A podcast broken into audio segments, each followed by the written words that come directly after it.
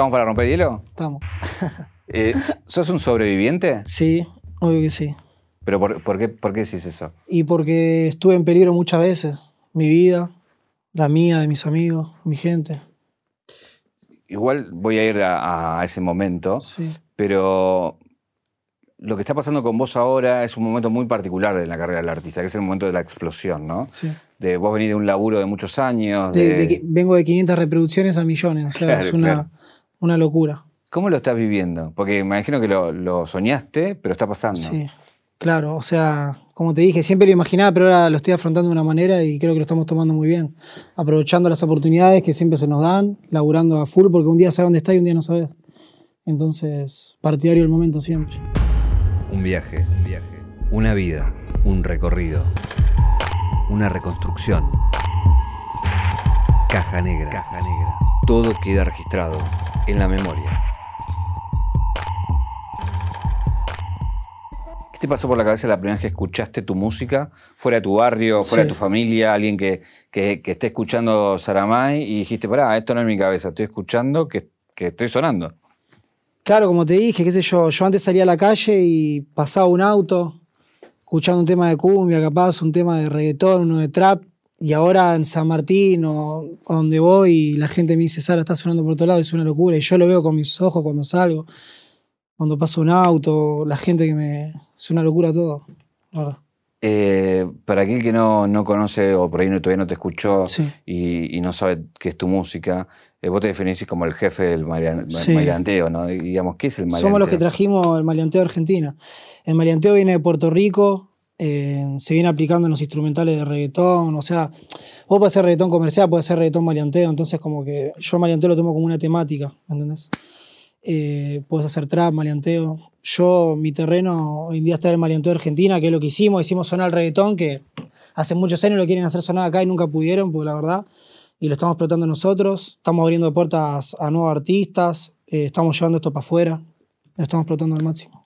Maleanteo viene de maleante, ¿no? Sí. Así como eh, en algún momento eh, explotó la cumbia villera y se hablaba Exacto, de la temática. sí, sí. Y viste, y no es que el artista eh, tenía un chumbo, digo. no, de- vale, no, no, no. no. Eh, en tu caso me imagino que te, te debe pasar eso, ¿no? Que confunden por ahí tu música Obvio, cada- con tu vida. Exacto, yo sí me tomo, mira, yo escuché de todo en mi vida, entonces si yo tengo que echarle la culpa a la música sería un cobarde, un egoísta, porque yo creo que la música no, no te cambia, no te dice qué hacer. Entonces, nada, como te digo. Eh, sé también que no solamente escuchás rap, reggaetón o, o- o todo lo que tiene que ver con la cultura más hip hop, sino que también, digo, rock también has escuchado Sí, mucho. yo iba a, ver, iba a ver a callejeros antes, con mis amigos, sí. Tengo una familia que escucha mucho rock, ¿Qué- que qué- capaz en las reuniones ponen rock, o antes se limpiaba la casa se escuchaba rock. ¿Y creo que más te gustaba de ese palo? eh, del rock. eh, una banda, si vos, un artista, Sí. que me digas un, un artista del rock, Pato Fontané, Patricio Fontané, Mira, del rock nacional argentino, sí. San Martín es lo que, Compositor, so- es buen lo que compositor. sonaba, digamos, ¿Qué? ¿no? Lo que sonaba en el barrio, digamos. Sí, obvio, sí. y Creo que sigue sonando callejero. Está en todos lados. Claro. Eso no muere más. No, no fuiste Cuando acá. la música se pega en la calle, no muere más. Es algo que aprendí siempre. Vos podés tener 60, 100 millones en YouTube, pero si vos no estás en la calle, amigo, se los- esos 60, 100 millones te los tenés que meter. Perdón que lo diga explícito, se corta. Es así, cuando la música se pega en la calle, cuando va de boca en boca, cuando la música transmite un sentimiento, se lleva, se lleva a otro lugar. Hay un- varias temáticas que, que, que tocas y que, bueno, eh, el, el maleante, digamos, eh, tiene una vida de excesos, de, de, bueno, de, de todo lo que tiene que ver con, con el gángster, básicamente, ¿no? Que es muy de la cultura también, de- del rap. Eh, vos venís de un lugar como es el conurbano, digo, que, que pasan cosas, hay historias, y de alguna manera te definías como un sobreviviente. Eh, ¿qué, qué de tu historia pasó por ese lugar, digamos? Muchas, muchas cosas han pasado, sí. Muchas cosas que sabe la calle. O sea, hay cosas que, que sabe mi gente. Creo que la calle fue lo que me llevó a ser lo que soy hoy en día. A ser este género y a ser quien soy. Tu vieja eh, que, que ocupa un rol muy importante, ¿no? Porque. Y la madre es la madre. Creo que. Sí, obvio, sí. Pero bancó cuando, digo, se tuvo que quedar sola, bancando con. con- Sí, con mi vieja hermanos. sí, mi vieja se quedó sola cuando yo tenía cinco años. Mi viejo se fue y, y se tuvo que hacer banda de cosas cargo de ella, ¿viste? Y siempre puso el pecho, cara de perro, ella, mis hermanos. Es, de eso no tengo nada que quejarme. Agradezco tener esa familia que tuve. Eh, tengo la data de como que eras muy, no sé cómo decirlo. Eh, bueno, en la, la escuela te echaron varias veces, ¿no? Sí, sí, sí. ¿Qué, ¿Qué pasó? Ah, no, sí, travesura de pibe, viste lo que era. Quilombo. Boludeces, boludeces. ¿Qué, qué hiciste? Igual en la escuela yo era buen alumno, ¿sabes? Era Bueno, uno me puede sentaba ser- al fondo y capaz que los boludos que iban adelante escuchaban tres horas lo que hablaba la maestra. Yo escuchaba 15 minutos, amigo, 10 minutos lo que decía la maestra y me quedaba todo, boludo. Y Todos decían, hijo de puta, ¿cómo estudiaste? No, amigo, yo tengo cabeza, le digo. A mí lo que me decís me queda, le digo. Claro, tenías tiempo para ser travieso, digamos. Oh. Después. Olvídate, y era inteligente también. Vos podés ser travieso y podés ser, entre comillas, burro. O sea, travieso y la escuela a joder. Yo iba a joder, pero cuando tenía que aprender, aprendía. Decime alguna por la que te echaron. Eh, y todas, todas trompadas, boludo. todo, todo la misma temática, todo. Te agarrabas mucho a tropada. Sí, sí, era un loco, sí, sí. Pero porque eras calentón. Sí, porque la, de pibe la única droga que teníamos era agarrarnos piñas, boludo. De pibe uno, la única granilla que teníamos era... Pero bueno, también llegabas tipo, no sé, a lo tu abuela, eh, o sea, a tirarle limones a los bondis. Ah, eso es, ah, eso te habían preguntado Sí. esa, ¿no? Ah, sí, pero esos son boludeces, sí. Chiquirinada, boludeces. Creo que lo hace cualquier chico eso hoy en día. O capaz que no, porque los pibes están con el teléfono y hoy en día no saben lo que es tirarle un, un coso al. Se lo tiran, se lo tiran por la aplicación. Tiran la bombita por la aplicación. Eh, ¿Tu vieja tuvo un gimnasio? sí. ¿Lo Sí, tiene sí. todavía o lo tuvo? No, no, no, lo tuvo. Lo tuvo, lo tuvo un gimnasio. Vos decís un gimnasio, un gimnasio de barrio, o sea, un par de máquinas, un playón y sudor y sacrificio.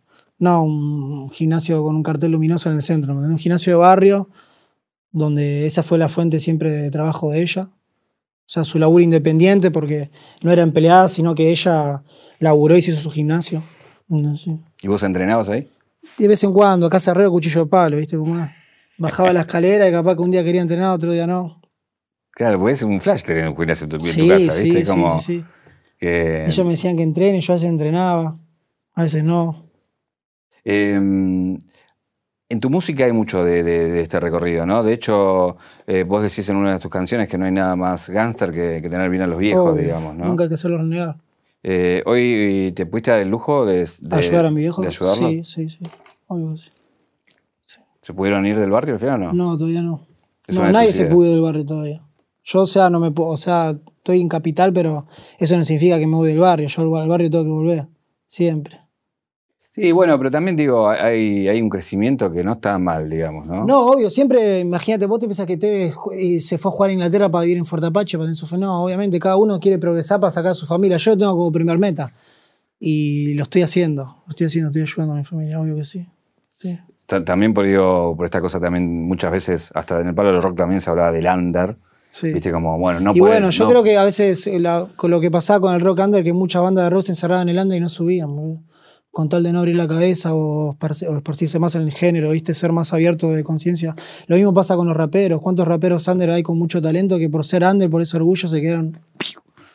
Y a mí capaz que por, por tirar un poco de lenguaje universal, para que me entiendan en Puerto Rico, en Colombia, en México, me dicen que yo no hablo como argentino. Los huevos, amigo.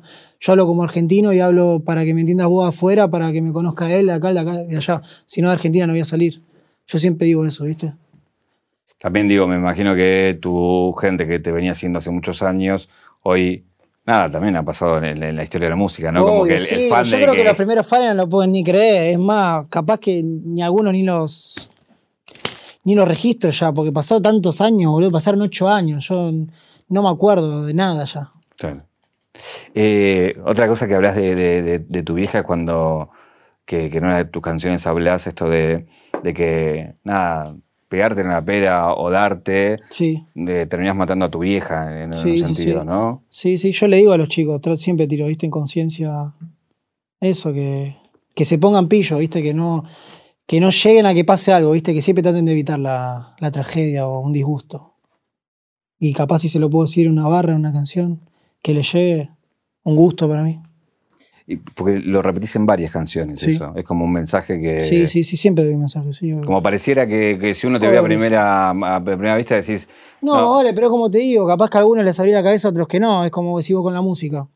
O sea, yo puedo escuchar un chabón que me dice en en una canción, te voy a cagar a tiro 10 veces y yo no, no tengo por qué ir a agarrar un, un fierro y cagar a tiro a otro, ¿me entendés? eso queda en la cabeza de uno. Yo creo que la música no le cambia el pensamiento en ese sentido, pero sí yo trato siempre de dar un mensaje positivo para que los chicos no se droguen, o sea, cosas por las que yo pasé, no cosas que pasaron por el zapato de otro, ¿me entendés? Yo siempre trato de hablar cosas que viví yo. Siempre lo que canto lo viví yo. Lo viví yo, por eso lo transmito de la manera en la que lo transmito. ¿Estuviste muy en el fondo? ¿Eh? Muy en el no, fondo. no, en el fondo no. No, no, no. No, pero siempre pude hacer clic, ¿viste? Siempre. Obviamente tengo mi momento para divertirme, tengo mi momento para laburar, pero siempre estoy consciente de lo que hago. Nunca un disgusto. Sí, obvio que sí. obvio que sí. Pero ¿hay un disgusto tuyo o al resto? Ay, uno a veces se siente mal a veces cuando se manda una cagada, algo, ¿viste cómo es? Pero eso es normal, yo creo que es normal de cada uno, ¿no? Mejor a veces arrepentirte, se- sentirse mal que no te importe nada. Y que sea todo viva la pepa y, que hagas un desastre, que no te importe nada, nada. Yo creo que si te sentís mal a la noche por culpa que hiciste algo es porque estás, estás bien la cabeza. ¿Y te das cuenta cuando te vas a mandar la cagada? ¿Viste ¿Eh? uno a veces se da cuenta cuando se la está por mandar y dice, sí, yo "Y me vamos". doy. Sí, yo sí, me, obvio que sí me mando. Sí, yo siempre, yo siempre soy consciente de lo que hago, como te dije. Siempre, siempre. Si algo de lo que soy consciente de lo que hago y de lo que digo. Siempre una persona real y transparente como yo, que te mira a los ojos y te diga las cosas, no sé si entrevistaste a cuánto, pero Ahí, eh, ya que entramos ahí en el, en el terreno más de la sinceridad, digo, cuando hablábamos al principio de- del sobreviviente, eh, te he escuchado decir que, que te ha tocado levantar a amigos y llevarlos al Sí. hospital porque lo han baleado o lo que sea. Sí. Eh, Y no es un orgullo. Y no, No, quiero no, que nadie no. pase por esa situación, pero sí, algo, que pasé yo, algo que pasaron mis allegados, algo que pasó todos, sí, todo mi entorno, sí. y eso, eso eh, digo, Tengo amigos que están muertos, presos en la calle. Sí. ¿y cómo te pega eso? No, yo creo que, que por algo pasan las cosas y yo me rompí el ojete, por decirlo así, me forcé para, para no ser hoy un muerto más o para que no, no me pase nada. Yo creo que la música me ayudó mucho y también mi forma de ser, mi seguridad, mi cabeza. Esa, esa vida la, la- la llevaste y en un momento dijiste, Yo basta. viví siempre de la calle. Yo hasta hace un año viví de la calle, todo, todo lo que tiene la calle. Todo. todo ¿Por me- qué dejaste la calle? todo me lo dio la calle. Por la música. Por la música. Porque yo sabía que en un momento todo lo que invertía en la música con mi gente, yo y mi compañero, en un momento lo íbamos a. Yo sabía que eso iba a ser pasajero siempre, ¿viste? No era, no era algo que yo quería para mi vida. Era algo pasajero y. Y bueno. ¿Cómo, cómo es eh, tu barrio? ¿Cómo es San Martín? ¿Cómo es Ballester? Y San Martín se llenó de envidiosos ahora. ¿Viste? Porque ahora todos los que quieren hacer música quieren, se piensan, sí, en San Martín, si me querés o me odias, es así. O odias a Saramay o lo querés. Yo, es, más la gente que me quiere, por suerte. Pero los pibes que se ponen a hacer música ahora se piensan que es todo fácil, ¿viste? Que yo agarré, me, me compré un micrófono, me grabé un tema, me lo compartieron y que me pegué. No saben lo, todo, toda la vez, todo lo que yo pasé ocho años, ¿me entendés? O sea, sacrificio, tiempo, todo todo, todo, todo, todo, todo lo que pasamos los artistas, qué sé yo, por ejemplo, todo lo que yo pasé no vino así de un día al otro. Y eso es lo que yo le quiero explicar siempre a los pibes, más que nada lo de San Martín, porque vos me nombraste San Martín y sé que en San Martín hay mucha gente que se está incentivando por la música que hacemos, pero hay muchos que se ponen en contra. Esa gente tiene que trabajar, ¿sabes? Porque yo, cuando para estar sentado acá charlando con vos, no, no critiqué, no bardié y no envidié a nadie. Yo vi pasar el momento de todo. Yo siempre que el momento mío, mío iba a llegar y lo aproveché al máximo. Y eso se lo digo a todos los que hacen música. ¿Por- ¿Y por qué pensás que, que ha pasado eso? ¿Eh? Nada, eso, de que, de que Porque salgas. yo, por ejemplo, de estar en el barrio que me saludaba, hola amigo, ¿cómo andás? Ahora me dice, eh, la pegaste, eh, con esa voz, viste, eh, acá lo está pasando. Gente capaz que te saludaban, te saluda más, te ven un poco mejor, se te dan vuelta. Gente que capaz que yo tenía la intención de ayudarlos, ¿me entendés? Claro. De darles una mano y se cagaron. Qué loco eso, ¿no? Como Porque- digo yo en la canción, vos pudiste haber contado que viviste a mi lado, pero la envidia le ganó y se quedaron estancados, fueron muy boludos. Qué loco eso, ¿no? También de que el éxito de alguna manera en tu lugar te. Nada, te traiga cosas desagradables, porque, Sí, porque obvio. decís, bueno, me la rompí y ahora. No es todo joda. Yo creo que la cabeza de. ¿Sabes lo que es mi cabeza a la noche? ¿Sabes lo que es? Me vuelvo loco yo, boludo. ¿Por? Todos los días. Sí, porque toda mi cabeza es un. Es un mundo. O sea, no es todo fiesta nosotros que somos músicos, que, que fotos, que la pasamos bien. Tenemos problemas, todos tenemos problemas. Cada cabeza es un mundo y yo tengo banda de problemas. Y yo creo que la música, una cosa, problemas personales otra. Esa, eso no quita lo otro. Pero no la música te saca esos problemas. ¿Qué? Sí, me ayuda la música, obvio que sí. Obvio que sí. Eh, si no fueras eh, Saramay, ¿qué serías ahora? Boxeador. Boxeador, Sí, eh, el chino Maidana, ponele. Sí, me gustaría, sí, sí, sí. Me gustaría ser luchador a mí. Sí. O UFC, o... Sí, luchador, sí, UFC, boxeador, sí, hubiera seguido alguna de esas ramas, sí. Siempre me gustó la pelea. ¿Llegaste a pelear? en la calle. no, profesional jamás. No. Nunca. No, no, no, no. No, ¿Quién es tu, así como tu referente? el chino. El chino. Sí, el chino. sí. Bueno, lo conociste, te vi una foto sí, con el chino sí. Capo el chino. ¿Cómo fue ese encuentro? Nada, yo hablaba con el hijo de mi hijo para comer algo. Y estaba el chino entrando y yo entro, me saluda, se arma una mesa, se sienta conmigo, me dice Saramay, vamos a tomar un vino. Y aparte le digo, yo le quería pedir una foto al chino, ¿me entendés? Y me la terminó pidiendo la amigo, No. boludo, de una locura, la concha de la lora. Digo, basta. Digo, "Ah, la puedo subir y la había subido el Instagram ya primero. Digo, Te ganó de la mano. puta madre, sí, sí, sí, sí. Ah, Capo. Ahora lo que es el chabón, ¿no? Vos lo ves y nada, ¿Eh? como en pilcha, como... Nada, son turro. Turro, padre de familia, buena persona, con código, humilde. Por eso está donde está. preguntaste anécdotas, Por eso está donde está. No, no, no, yo en eso no. No, esas cosas no me. tranqui. Fui a pasar el momento, a conocerlo, tranqui. Eh, si, si, si hubiese sido luchador, ¿pensás que te hubiera ido bien? Sí, obvio que sí. Claro que sí, sí. ¿Y por qué? Por las ganas que le pongo yo a algo cuando me lo meto en la cabeza. Sos fana de, de también de las pelis de terror, por lo que veo. Sí. Tenés el de Sí, tengo una 13. banda, sí. Jason, acá. Sí, Hannibal, bien. acá el juego del miedo. Me gustan las películas de terror, sí. ¿Y de dónde viene eso? Y mi hermano, mi hermano sabe mucho cine y él siempre me ponía las películas. Él sabe mucho, ¿viste? Y él me, me enseñó una banda de cosas de cine. ¿Y cuál es, cuál es la, la preferida de todas? La preferida de todas, eh, Jason. Jason es un ícono para mí. Jason la puedo ver teniendo 30, 40, me voy a cagar las patas igual. Y ya la sé de memoria, la, ve- la, la puedo ver 100 veces y la voy a ver 200 igual. ¿Y te falta seguir desgachándote Eh, con...? Sí, olvídate, sí. Yo ¿Cuáles creo que sí. Y no sé, yo, viste, soy medio loco con los tatuajes. Yo cuando me gusta algo me lo hago. Viste, yo creo que el tatuaje es algo muy personal siempre. ¿Esa es una muerte o no? Sí. Sí, ¿Una promesa? sí. Me ayudó mucho con la música. Y yo creo que la muerte siempre está al lado mío, es lo más valioso que tengo, porque perdés la muerte, perdiste todo. Hay que ser amigo de la muerte. ¿Cómo es la muerte está al lado tuyo? Claro, la muerte está siempre con nosotros, está al lado tuyo. Donde vas, tenés que cuidarte. Si no, te fuiste. Yo vine acá para hacer historia, no para, para irme. ¿Cuándo fue la vez que la viste más de cerca? Uf, acá, estando tipo acá con vos y que le dieron a mi amigo acá. Y a mí también, que estuve internado, pero a mí no me balearon, pero yo estuve internado, me operaron. Estuve jodido también, sí. Y, eh, ¿Zafaste? Sí, yo zafé. ¿Zafaste la cana también? ¿Qué? ¿De la cana Oh, zafaste? Sí, obvio, sí. Muchas veces. ¿Caíste alguna vez? no, no, no, nunca. Invicto. Intacto. Eh, a- ahí, cuando uno ve tus videos, esa temática está todo el tiempo, ¿no? Eh, te voy a hacer una pregunta muy boluda para mí, Sí. que para por ahí te, te suene muy boluda, pero me lo pregunto, y calculo que para mí la gente se lo pregunta. ¿De dónde sacan tantos fierros? Es la pregunta, porque digo, cada vez eh, que estás en un video lo, lo tenés, digo. Eh, Y es como preguntarle los trucos al mago. La receta a la abuela no te la va a decir. Eso. eh, ¿Hay una obsesión ahí con el tema? ¿o no? ¿Qué? ¿Hay obsesión con el tema? Digo, ¿te gustan? Yo creo que sí, siempre, obvio, me encantan las siempre me gustaron.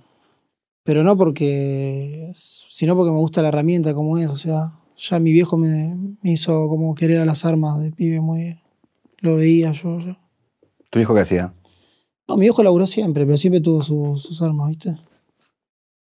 Es que Y yo, si yo tengo que decir algo, perdón por la entrevista, pero si por me gustan las armas es por mi viejo, porque él Claro. siempre, las, las armas las vi de él siempre, sí.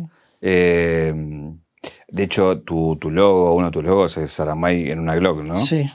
Eh, ¿Pensás que, o tuviste, digo, comentarios sobre ese tipo de, de universo que manejás, digo, en esto de la guita, las armas, las mujeres? No, no, pues yo hoy en día tengo todo para declarar limpio, estoy viendo la música, que venga a decir algo, que se vaya bien a cagar. Si no me agarraste antes, ahora no me agarras más. Fue.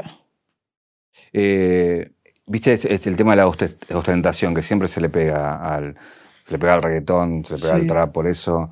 eh, vos también veo que a veces jugás con esos Sí. eh, elementos. Eh, es, es parte más de, de la brillantina de, de- de armar un buen video y, y sí, depende, sí, qué sé yo. o te interesa la lista posta, posta, digo, en el sentido de que te gustaría ser, no sé, multimillonario. Ah, pero ¿a quién no? no, ¿A quién no le gusta la plata? ¿A quién no le gusta la plata? Si nos ponemos acá un millón de dólares en la mesa, nos volvemos locos los dos. ¿O no? No, obviamente, pero el tema es cuando uno lo. Está eh, la, ost- la ostentación por un lado y lo otro es, bueno, uno lo puede hacer igual sin, sin ostentarlo. Es, a eso más me refiero, ¿no? No, yo sí cuando, yo siempre digo, yo si muestro algo, fanfarrón siempre para la gente que no creyó. Yo a la gente que creyó en mí siempre la voy a ayudar y saben cómo soy yo. Pero si yo capaz forreo a alguien, es esa persona que nunca viste creyó o alguien que, que me dijo algo, a ese sí, si lo tengo que vacilar, lo vacilo en la cara, no tengo problema. Porque soy así. Eh, hay un, un tema que es el de Visa que de alguna manera te hace conocido a un montón de gente, ¿no? Sí. Y creo que tiene algo desde el vamos que, que tiene que ver justamente con la imagen, que por lo menos me pasó a mí la primera vez que, que- que lo veo dije, ah, no, clavó un traje. O sea, contame la historia de... Nada, de- el Visa me había pasado un beat y agarramos, o sea, la temática era marianteo, ¿viste? Yo había sacado sesión 9 y él me dijo, tengo algo para pasarte. Yo le pregunto, ¿es para una sesión o para un tema? Me dice, para una sesión. Y él me la pasó un mes antes, o sea, de la... En ese momento había sacado el CRO, venía el Homer y después venía yo. Y más o menos estaba en transición la sesión del Homer en ese momento, ¿viste? Y a mí me toca tirar la, la sesión después de él. Y al agarrar el beat, o sea, un mes de, de tiempo, ahí empezamos a planear, eh, a hacer todo. Tipo, qué vamos, qué llevamos. Y si ponemos este traje, y si hacemos esto, si hacemos este tráiler. Y todo a todo un cabo al, al otro. Y bueno, hicimos ruido. Y yo fui pillo también, o sea, me tomé el laburo de ver cómo fueron todos a las sesiones, qué hicieron. Yo sabía que muchos van a las sesiones que las improvisan ahí. Yo digo, el Visa me está dando la chance de jugar en una cancha llena de gente, boludo. Claro. No puedo desperdiciar esta oportunidad, no puedo ser tan boludo, ¿me entendés? Y tengo que tirar lo que yo sé, barras, que lo que yo escribo son barras, ¿me entendés? Y acá nadie estaba tirando barras, boludo. Iban todos, iban todos a jugar a quién grita más con autotune. ¿Me ¿Entendés? ¿Por qué no usas autotune? Yo uso autotune, pero yo no quiero copiar moto usando autotune, ¿me entendés? Ellos si quieren, todos, todos suenan igual, boludo. Yo cuando escucho suenan a poco distintos, ¿sabes? Por eso pasa que la, la música de nosotros está en la calle, está en todos lados, como te dije, porque transmitimos algo único. Nosotros venimos a, venimos a cambiar todo nosotros. Todo el juego. ¿Les gusta o no? Cuando y a la gente que nos, nosotros es mi equipo de trabajo.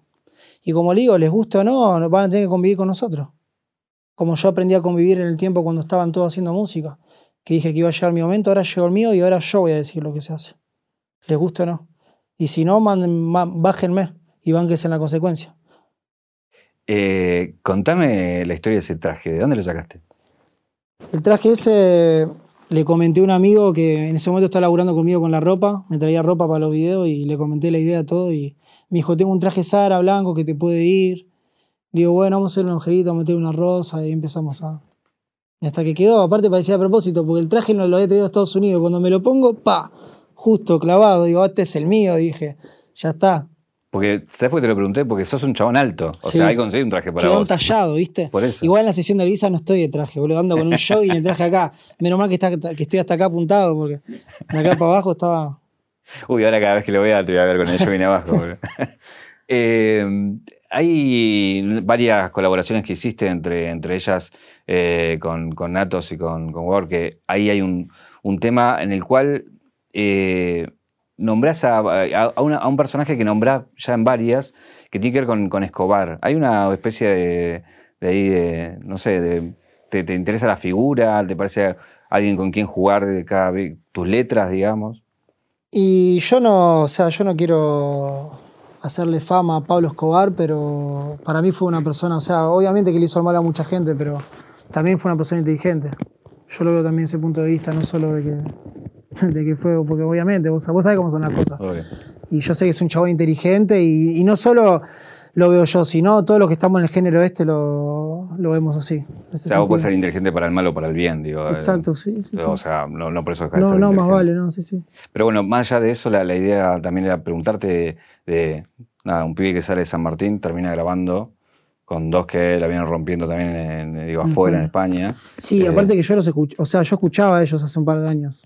Escuchaba temas de ellos, ¿viste? Y yo, o sea, hace poco fue que me había levantado con el mensaje de ellos, felicitándome y al toque charlamos y hicimos la canción. Fue una. Se, se dio y se dio. Porque está sonando no solamente, digo, en España, sino también en, en Latinoamérica, ¿no? Sí, en Latinoamérica sí, muy fuerte. España lo tenemos como segundo país de oyente. Imagínate que Uruguay está acá al lado y Uruguay recién está, debe estar tercero o cuarto y España que esté segundo es una locura, boludo, porque estamos acá en América del Sur y pa, te vas a Europa y es una diferencia terrible de kilometraje en todo y como la música está ahí, es una locura. No, también me impresiona porque, Porque también en, en España les gusta mucho, en, en España admiran mucho lo que es el reggaetón latinoamericano, siempre, ¿viste? Ellos fueron, con el reggaetón nunca fueron muy, más o menos. ¿Y qué te pasa cuando te, te entrevistan de países que son la cuna del reggaetón? No sé, digo, desde Puerto Rico, Costa Rica o países más de Y yo Centroamérica. me siento bien porque no es que me lingunean, ¿viste? O sea, se sientan como vos así, y me, me tratan bien, me dan respeto. Yo siento el respeto, ¿viste? De la gente cuando, cuando me hacen una pregunta, algo, me doy cuenta cuando alguien me quiere. Sí. Tengo un ojo para esas cosas. Lo preguntaba más en el sentido de que de la cuna del reggaetón que te llamen, Sí. Una locura. Significa algo también, digo, ¿no? Sí, obvio que sí. Yo creo que estamos haciendo bien las cosas. Y, ya- y llegar allá, que es donde, como decís vos, que es donde nació todo, es un, un despelote, porque Argentina siempre pudo hacer conectas en lo que es el trap eh, con Puerto Rico, pero no lo, no lo que es el maleanteo, ¿me entendés? Maleanteo que es algo que viene allá y, y hoy que yo lo estoy conectando con, porque tengo temas para sacar con, con artistas de allá, de la primera línea, y es una locura. La verdad que es una locura. Venís ahí con alguna... Y para el país también, porque yo si me pongo en lugar de una persona que lo está haciendo, est- estaría contento yo si, por ejemplo, hago música a la calle. Que uno ponga el pecho y que represente y que represente bien, boludo, porque yo no salgo a hablar huevada. Yo salgo a representar y bien, salgo a representar tanto que los pongo en duda a los de afuera. Eh, recién hablaba de las, de las barras. En el caso de Visa contaste que, que habías hecho como 40, que después que quedaron eh, Sí, la mitad. Había llevado como dos, dos versiones y pico. De esas dos versiones íbamos restando chanteos, el estribillo ya lo teníamos y nada, esas, de esos que íbamos restando eh, me hice otras canciones. Me hice sesión 10, por ejemplo. Ahí lo que quería preguntarte es que contabas que según qué, qué ritmo hacías, lo escribías de una forma o de otra. Claro. Que me cuentes un poco cuál es la Yo diferencia. para, yo para escribir rap, o sea, para hacer una sesión de rap, que es cuando me descargo, que siempre así se. Cuando estaba triste, siempre me gusta. Cuando estoy triste me gusta hacer rap. Siempre. Me, me gusta descargarme a hacer música. Y cuando hago rap, yo tengo una. O sea, no es que pongo una pista y me pongo a escribir. Yo escribo todo lo que siento. Al día siguiente recién escucho un beat y después amoldo. En cambio, cuando yo quiero hacer un reggaetón, pongo una pista y me pongo a componer encima de la pista. Con el trap igual, pero cuando yo hago rap, apago todo. Me pongo a escribir. A la noche, seguro. Sí, a la noche, sí. ¿Escribís con el celu? Con el celu y con hojas, con virome también, sí. Depende, depende, sí. Eh, porque digo, también muchas veces está el carácter de la canción, ¿no? Obvio que sí. Y también la gana de hacer la manuscrita, o sea, el rapero siempre hoja y papel. ¿Por, por qué esa diferencia también entre la hoja y el celu? Y es como hacer una comida con hornalla y después calentar en el microondas, ¿entendés? O sea, yo cocino, capaz que me pongo así a escribir barras escrito en un papel y no paro. Y capaz que ese es un, es un panfleto que está todo tachado y me lo entiendo yo solo, te lo juro, boludo. Me entiendo yo solo. Capaz que está todo tachado y me puedo entender yo todo lo que escribí. Eh, también tuviste colaboraciones con, no sé, con, con Homer, con CRO, con, con varios de acá, que Sí. de alguna manera también habla un poco de cómo uno se va expandiendo, va creciendo, va juntándose con gente que más o menos coincide. Sí, Eh, Homer es un capo, Homer es mi amigo. El Homer es, es mi amigo porque, o sea, yo por más.